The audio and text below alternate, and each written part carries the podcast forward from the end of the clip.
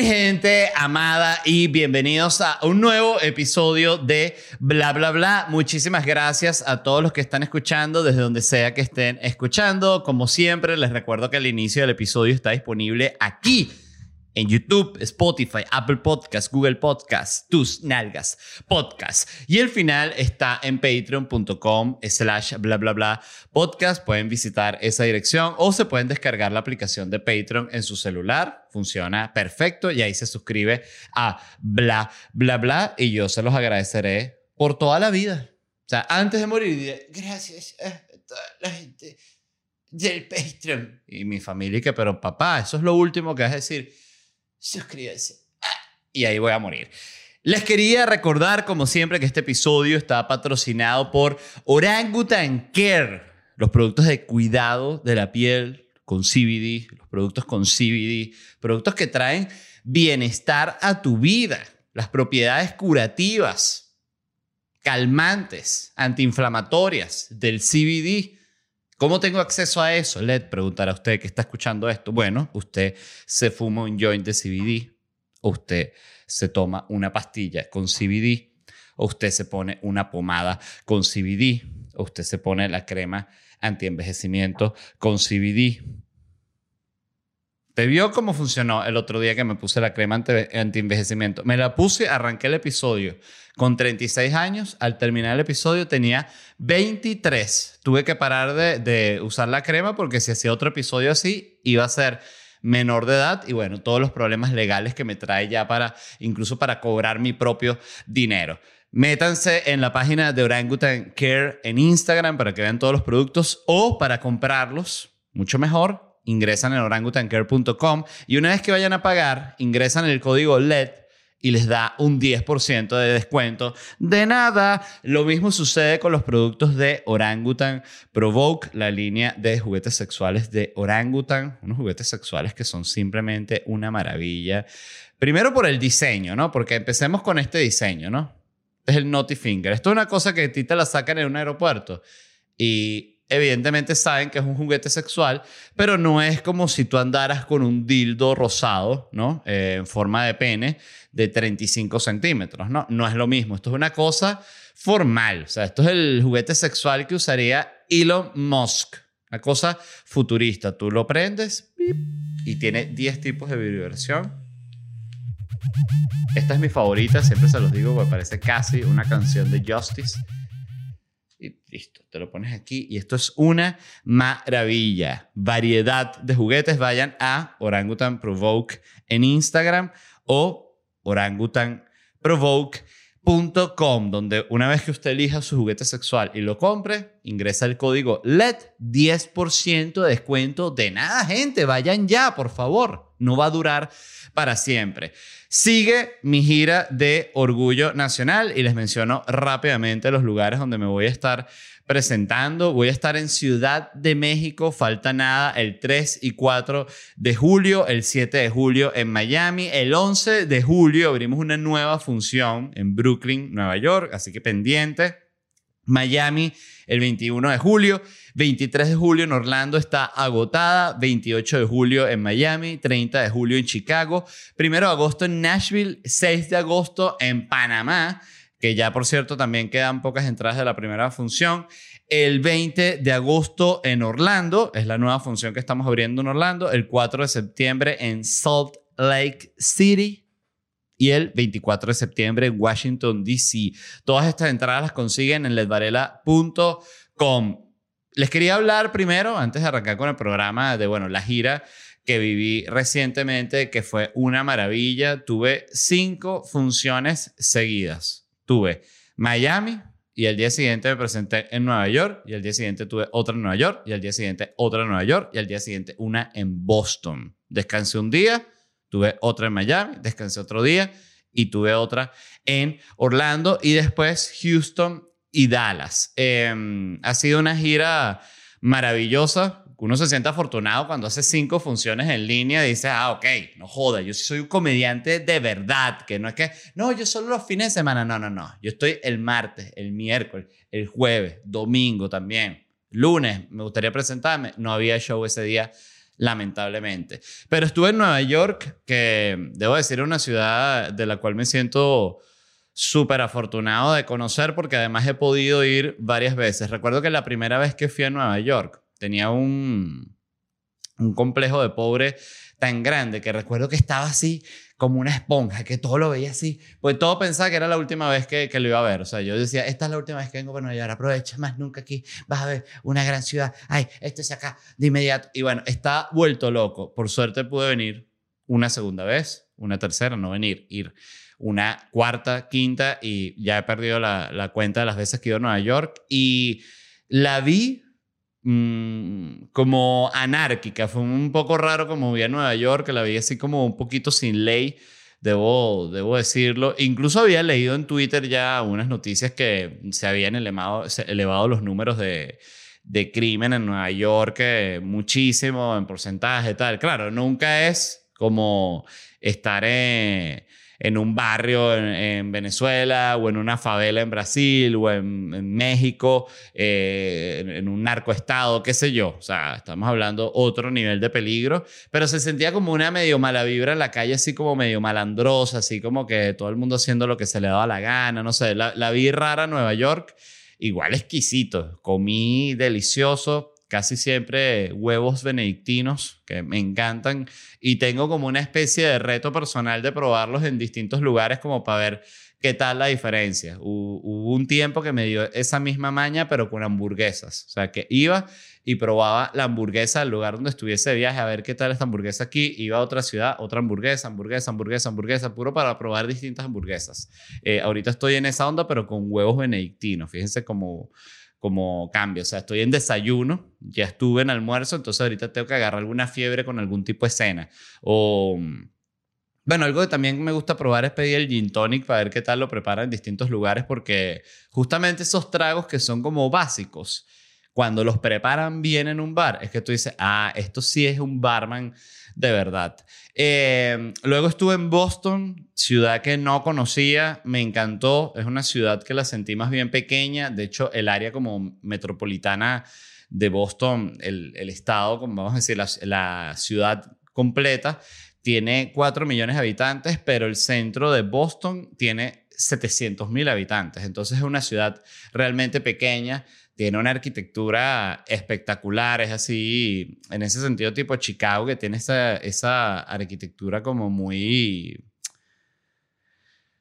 eh, ornamental, o sea, que cada casa es distinta, cada edificio es distinto y tiene estos detalles en las columnas y en las fachadas y tal, que recuerdo que yo cuando estudié arquitectura, que estudié arquitectura en inicios de los años 2000, en la Facultad de Arquitectura en Venezuela, tenía esta, ahí tenían como esta tendencia así como muy moderna, ¿no? Muy así como cero ornamento, todo lo que era ornamento estaba visto como una cosa así antigua de, de 1910, de 1800 por allá, que el ornamento, todo tenía que ser moderno y como medio minimalista.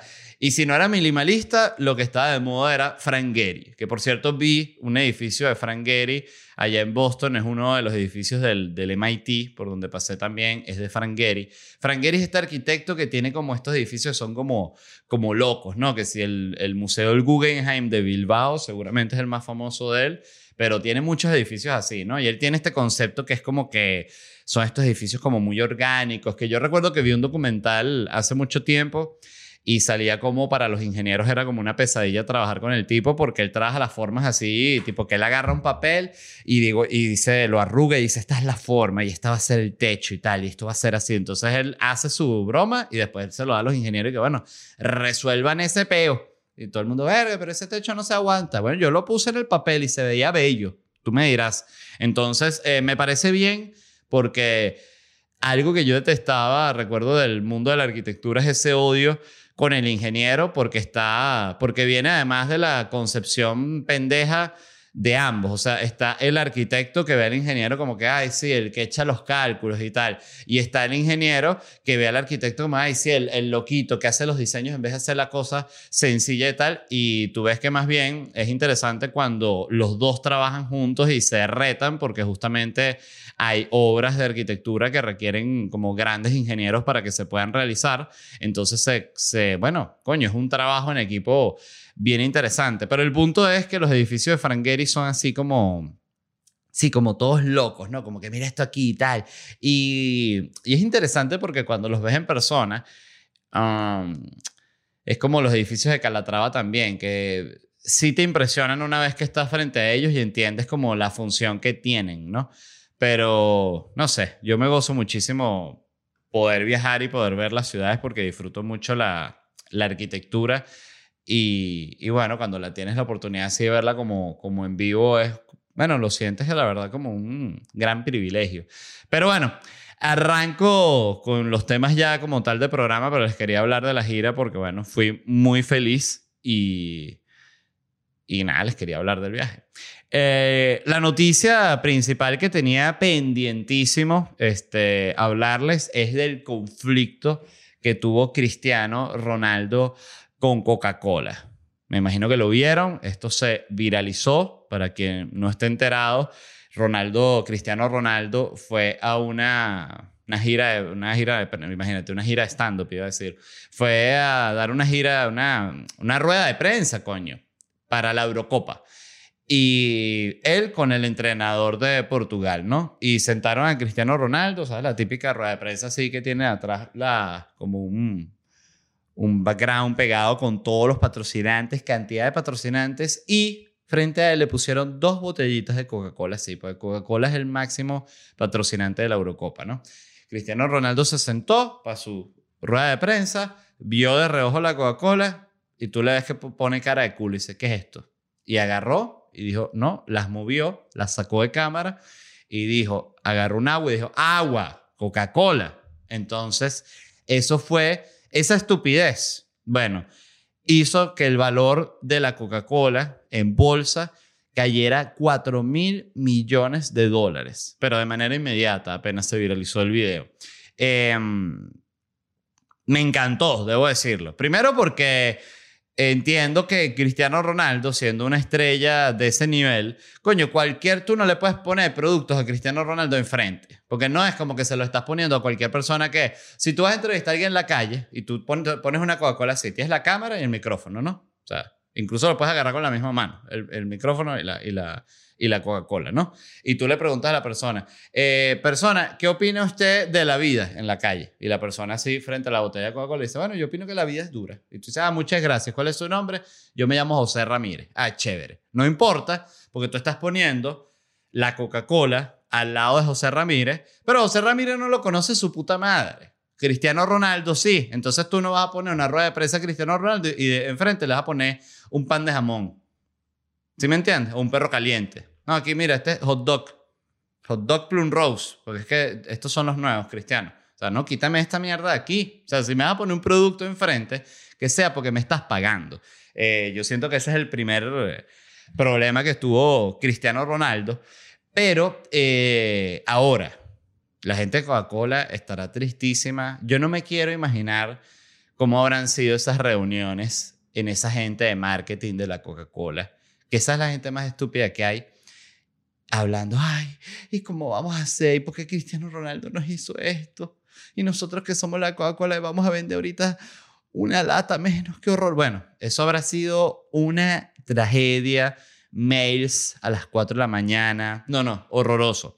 Y eso que Cristiano Ronaldo lo que hizo fue agarró la Coca-Cola y dijo, no, esto no. Fíjense que yo soy igual que Cristiano, Cristiano Ronaldo, pero voluntario. Pues yo tengo aquí los productos de Orangutan Care, Orangutan Pro, pero a mí no me los pusieron. Yo los puse. ¿Me entiendes? Claro, si yo un día llego aquí y hay aquí un producto que yo no conozco, primero me asusto porque alguien se metió en mi casa y me está poniendo productos aquí. Tengo como un ratón Pérez del marketing. Pero, pero es normal. ¿Y qué hubiese pasado si Cristiano, o sea, si bajó 4 mil millones de dólares el valor de Coca-Cola solo porque las movió y dijo agua, no Coca-Cola? Que hubiese dicho, si hubiese llegado Cristiano Ronaldo y dice, ¿Quién me puso esta basura aquí de Coca-Cola? Vale, me vomito. Eso es malísimo para el cuerpo. Pura azúcar. Eso es pura azúcar. Eso es un veneno. Se los digo yo, que soy Cristiano Ronaldo, una de las personas más sanas del planeta, que hago ejercicio más que todos ustedes. Miren la condición en la que estoy. Meto más goles que cualquiera. el papá de ustedes es jugador de fútbol. Yo metí más goles que ese señor. Entonces no consuman esta basura y la tira ya. Bueno, ¿cae cuánto? 12 mil millones, ¿no? más o menos. Este, entonces, si yo fuese una de la gente de Coca-Cola, diría, oye, pero siempre pudo haber sido peor, eh, disculpe, eh, gerente, porque Cristiano Ronaldo pudo haber dicho que cuando él toma Coca-Cola se vomita. Entonces la gente dice, pero tú eres estúpido, es verdad. Em, ajá, ¿por qué sucedió esto? Que era lo que como la gente empezó a preguntarse por qué Cristiano Ronaldo agarró esa recherón con Coca-Cola. Bueno, primero porque él tiene ya un conflicto previo con Coca-Cola. Y es que ustedes saben, Cristiano Ronaldo tiene un niño, ¿no? Él tiene dos niños, creo, o tiene varios, no sé, los futbolistas todos tienen muchos hijos, pero no, no como los reggaetoneros. Siempre me sorprende, y no lo digo por, eh, específicamente por el caso, por ejemplo, del reggaetonero Nacho, que tiene mil hijos. Me sorprende en general lo común que es enterarte que reggaetoneros tenían hijos. O sea, cualquier reggaetonero que tú digas, Wisin, tenía un hijo ya a los 15. Yandel a los 14 tenía unos trillizos.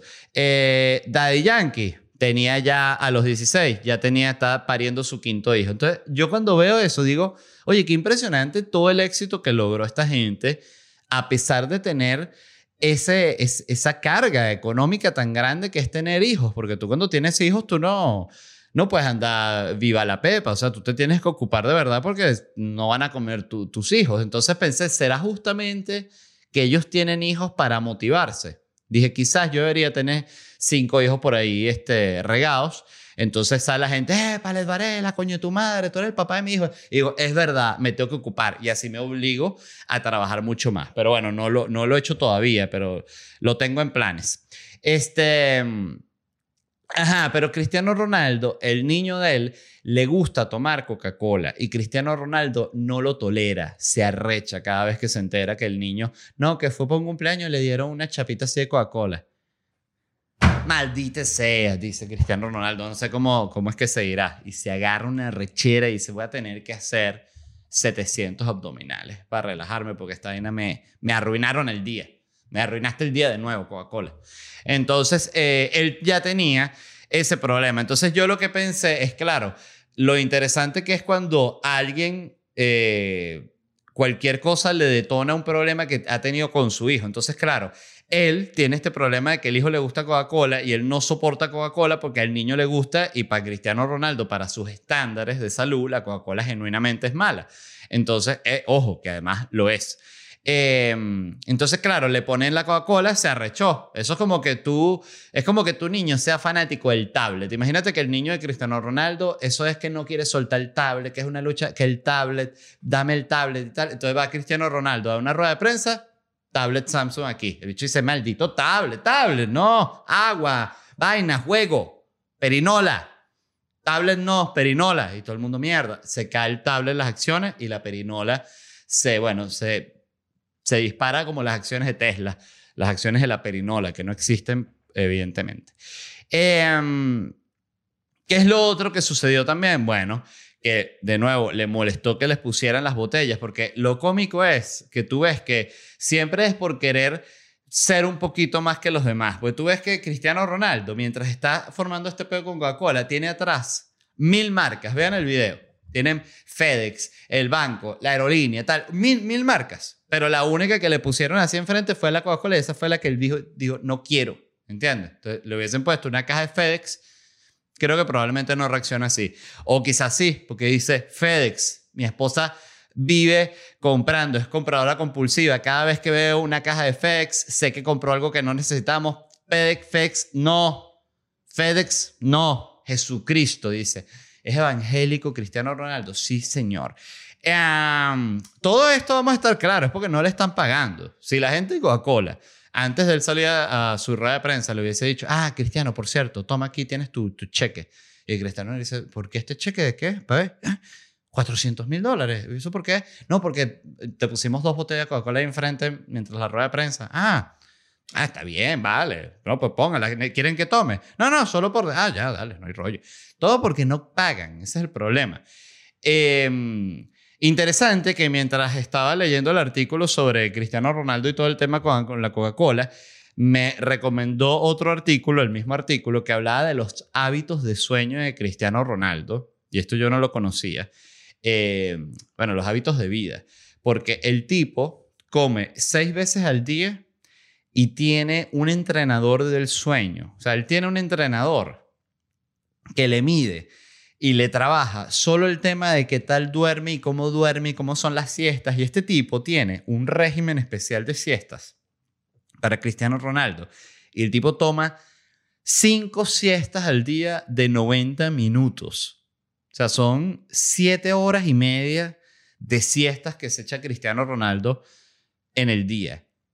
Más la noche de, dormida normal. O sea, Cristiano Ronaldo básicamente está todo el día durmiendo. Se despierta solo para meter gol. O ¡uh, gol, se vuelve a dormir. ¡uh, gol, se vuelve a dormir. Es una cosa impresionante lo que duerme este hombre. Fíjense cómo dicen, ¿no? El que duerme, que flojo. Cristiano Ronaldo.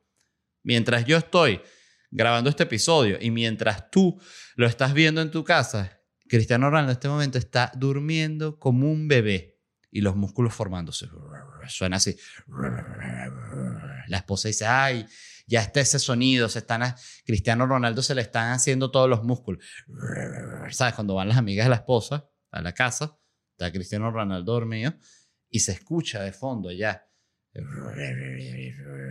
Y las amigas dicen, ¿qué es eso? No, eso es Cristiano que está durmiendo y se le forman los músculos, porque es que se acaba de comer la sexta comida y se está echando la quinta siesta, que es cuando él más desarrolla masa muscular y densidad de, en los huesos.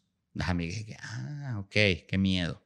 Eh, y listo, este, me llamó mucho la atención esto de verdad porque dice que es muy importante dormir, que es muy importante descansar. Yo lo creo también esto, eh, no por las mismas razones que Cristiano Ronaldo, evidentemente, pero siempre lo hablo justamente ahorita que estoy hablando de cuando estudié arquitectura. En arquitectura es súper común el tema de desvelarse, ¿no? De que tú te quedas haciendo una presentación hasta las completo, ¿no? Seguido haciendo el, el, el, plano y la maqueta y la cuestión y todo esto. Entonces es muy común desvelarse, no dormir en la noche y es cliché. Y yo recuerdo que siendo un estudiante de arquitectura, al igual que todos los otros, lo hacía también, me desvelaba, llegaba vuelto mierda a la entrega. Y recuerdo que como cuarto, quinto semestre, una cosa así, estuve trabajando un plano y estuve haciendo un zoom in, zoom out, zoom in, zoom out en un detalle durante como hora y media. O sea, tener el cerebro muerto. Entonces ya no estoy siendo productivo, o sea, ya solo me estoy desvelando por ser el estudiante de arquitectura cliché que, no, yo también me desvelo, a mí también me preocupa, no, ya no puedo más. Y me dormí, dormí como cuatro horas y cuando me desperté estaba así fresquito y hice todo lo que tenía que hacer rapidito, terminé mi entrega y la raspé igualito, pero la terminé, señores, ¿ok? Em, nada, me encantó la verdad la noticia de Cristiano Ronaldo.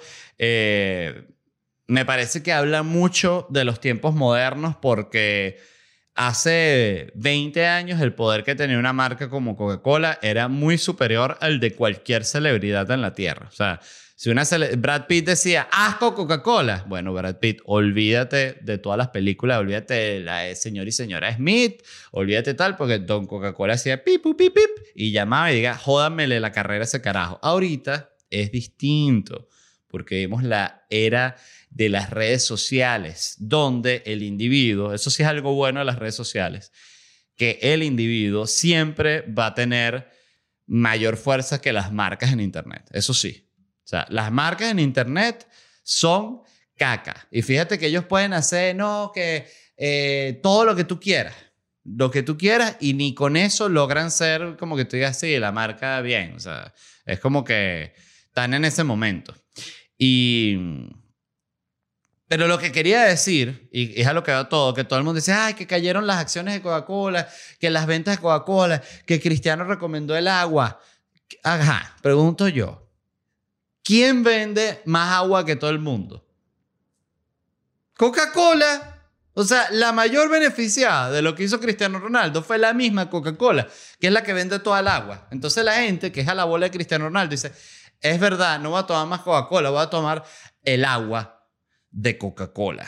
Mira, viene con doble azúcar y triple potasio. Como el agua está Dasani, que es muy famoso y se ha viralizado aquí en Estados Unidos porque el agua trae este bueno, trae azúcar y trae sabores así como para que el agua tenga sabor, porque que no, que el, agua no es así como que divertida de tomar. Bueno, pues justamente es agua, entonces esta agua le ponen que si azúcar, le ponen unos colorcitos, entonces es como una agüita que es casi un refresquito.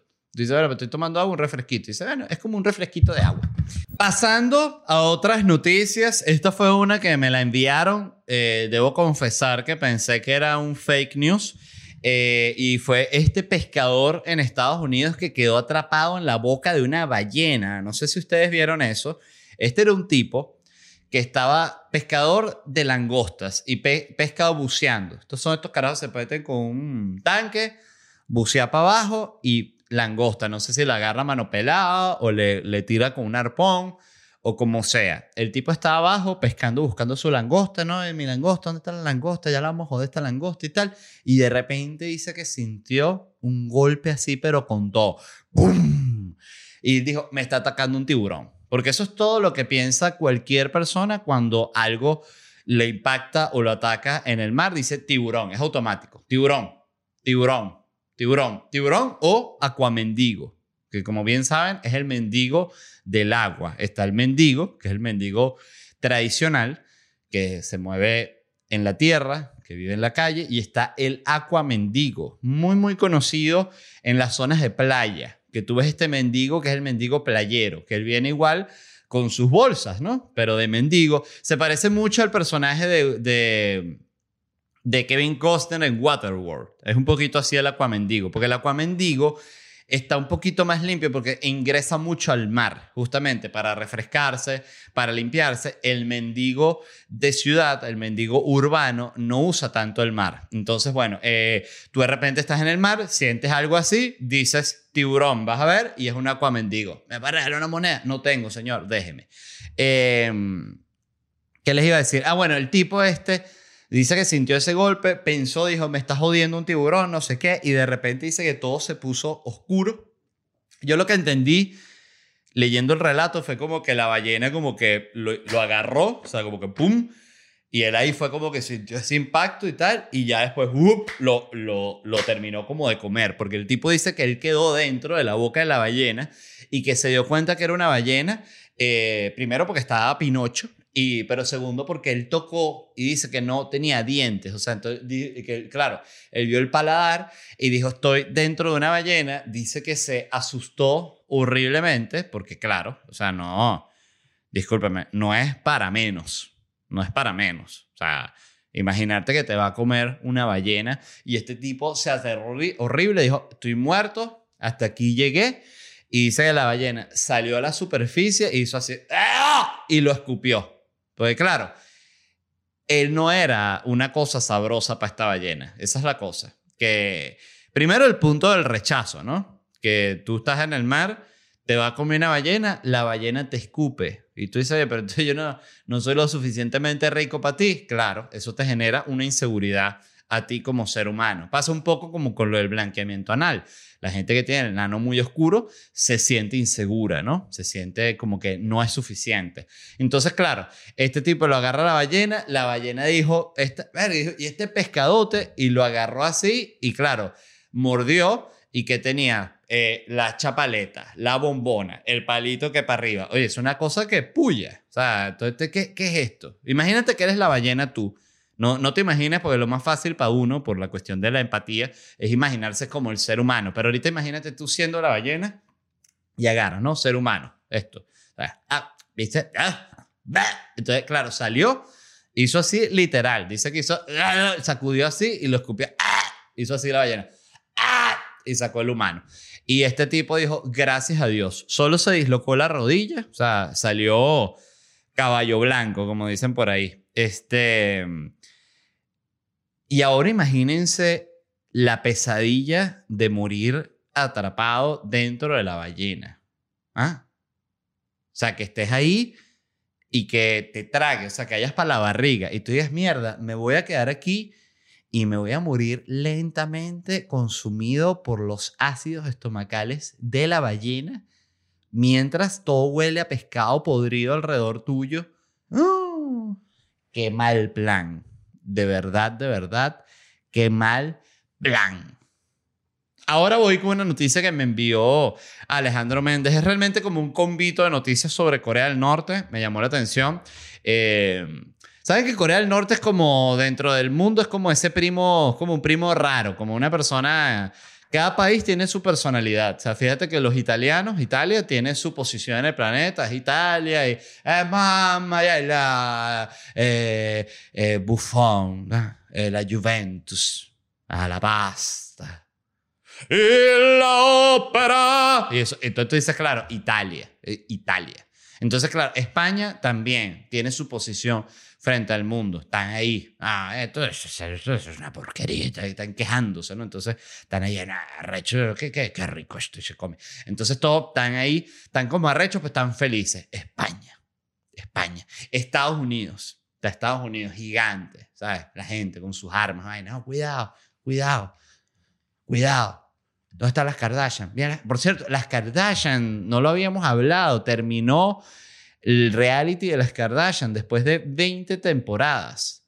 Qué cosa tan increíble. Este, yo, vamos a hablar rapidito de las Kardashian rapidito y ya seguimos hablando de Kim Jong-un. Eh, yo a las Kardashian al principio debo decir que no las toleraba, era anti-Kardashian, pero luego entendí que las Kardashian es algo así son inevitables las Kardashian, no sé si me explico. Y, uno tiene que aprender a disfrutarlas, ¿no? Y por otro lado, me llama la atención porque yo recuerdo que yo supe mucho de las Kardashians porque yo hacía este programa que se llama La Sopa en E! Entertainment Venezuela. Y ahí siempre, de hecho, por obligación del programa, nosotros teníamos que pasar un clip de las Kardashians, de Keeping Up with the Kardashians. Eh, hasta teníamos una sección de las Kardashian, este, que era todos los programas, ahorita no recuerdo cómo, pero, pero qué impresionante, como en las primeras temporadas ustedes recuerdan que las Kardashian tenían una tienda, una tienda de ropa. Entonces, para la gente que no ha visto las Kardashian, no sabe de lo que estoy hablando, pero la primera temporada, las primeras temporadas de las Kardashians, las Kardashian todavía no eran tan famosas, eran como suficientemente famosas como para que les diera un programa pero era, o sea, mucha gente tiene programas. O sea, imagínate, realities hay millones. Eso no significa que tú seas famoso por estar en, un reality. Em, pero ellas en la primera temporada, las Kardashian eran como estas mujeres solo famosas ya que venían de dinero, pero tenían esta tienda de ropa y tú les veías que ellas iban para la tienda de ropa, no, y vamos a la tienda de ropa y discutían, no, que la tienda de ropa no está dando y tal. Y yo me imagino que esa tienda de ropa después ellas ganaron tanto dinero que lo preguntaba el otro día, o sea, la tienda de ropa siguió, o sea, no, porque era absurdo. O sea, ya llegó un momento que tenía tanto dinero las Kardashian que era que, que las Kardashian tuvieran una tienda de ropa era como si Jeff Bezos tuviese un puesto de cachapa en la calle, ¿me entiendes? Y como Jeff Bezos pendiente, oye, ¿cómo va? ¿Cómo va el puesto de cachapa? Si, si, está, si está dando, coño, es que, verga, la inversión ha sido dura y creo que no está, o sea, no, no tiene mucho sentido. Pero bueno, felicitaciones a las Kardashian que seguramente están escuchando por su ya despedida de, de su programa. Volviendo a lo de Kim Jong, ¿qué sucedió con Kim Jong-un? El tipo aceptó que Corea del Norte se dirige hacia una hambruna grave.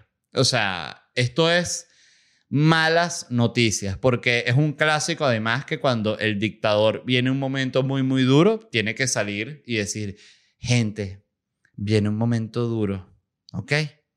Les seguiré diciendo que tan duro es el momento, pero se me está enfriando la comida, entonces nada, suerte ahí y se van, ¿no? Em, esto es grave. Están diciendo que es por la pandemia, ta, ta, ta, todo esto. Sí, seguramente la pandemia ha afectado muchísimo económicamente, pero la verdadera hambruna se viene porque es un sistema ya atrasado, aislado, con un dictador que es el nieto del dictador original y es una vaina que está mal. Em, la segunda noticia es que apareció Kim Jong-un después de un mes y apareció flaco. No sé si vieron los videos, está mucho más flaco. Para mí que se hizo un bypass gástrico o, se metió en una, en una cuestión de esta fit, eh, CrossFit o algo, porque es impresionante lo mucho que adelgazó. Pero lo que me, me dio gracia es que vi un artículo y decía Kim Jong-un mucho más delgado. Entonces decía, salía un video de Kim Jong-un entrando así como una, una reunión de esas así de, de los comunistas de Norcorea. Y el tipo está mucho más delgado. Pero el artículo muestra como prueba de que está más delgado, no el video en el que él se ve mucho más delgado, sino unas fotos que han estado tomando porque notaron que él siempre usa un mismo reloj, que es un reloj que cuesta 12 mil dólares, ¿no? Y él siempre está con ese reloj suizo, que es como su reloj favorito. Y en las fotos han ido midiendo el ajuste de la correa del reloj. Y están en que en las primeras fotos cuando estaba gordoto, gordoto, gordoto, gordoto. Gordoto es gordote en japonés, gor, gordoto. Em, notaron que cuando estaba gordote tenía, le quedaban, o sea, la correa le quedaba aquí cortica, quedan dos huequitos nada más. Entonces después quedan cuatro huequitos. Y ya ahorita va como por seis huequitos. Está así el reloj ya. Le van a tener que mandar a buscar otra correa. Y el punto es que pareciera que es como una noticia que va con la otra, ¿no? Como que, como que se viene esta hambruna y Kim Jong-un dijo, oye, si se viene esta hambruna, ¿qué tal si yo salgo flaquito? ¿Ah? Y ahí como que esa buena idea esa, señor Kim Jong, pero ¿qué tal Sí, más bien así como que como se flexibilizamos un poco el sistema como para que la gente pueda vivir y como que subsistir eh, y no se tengan que morir de hambre. Mm, no sé, no, creo que mejor lo de que yo salga así flaquito. Creo que es más importante eso, ¿no? Lo estético. Bueno, sí, Kim Jong. Qué, desgracia. Siempre pienso que mala suerte cuando... Coño, nacer en esos países, o sea, de verdad. O sea, tú naces en Norcorea. Fíjate la diferencia de nacer en Norcorea con nacer en Dinamarca, qué sé yo. O nacer en, incluso en México. O sea, un país donde ya tú puedas salir y puedas pedir un pasaporte y si quieres viajas y si quieres regresas y si quieres tomar una foto, no hay mayor problema. O sea, Corea del Norte, todo es un peo. Todo todo, todo, todo es un peo, todo es una pesadilla, todo es una vaina. Y uno dice, coño, esa gente qué culpa tiene, de verdad, qué mala suerte. Muchas gracias a todos los que escucharon. Recuerden que el episodio completo está disponible en patreon.com slash bla bla bla podcast y si quieren conseguir entradas para mis shows en vivo pueden visitar ledvarela.com.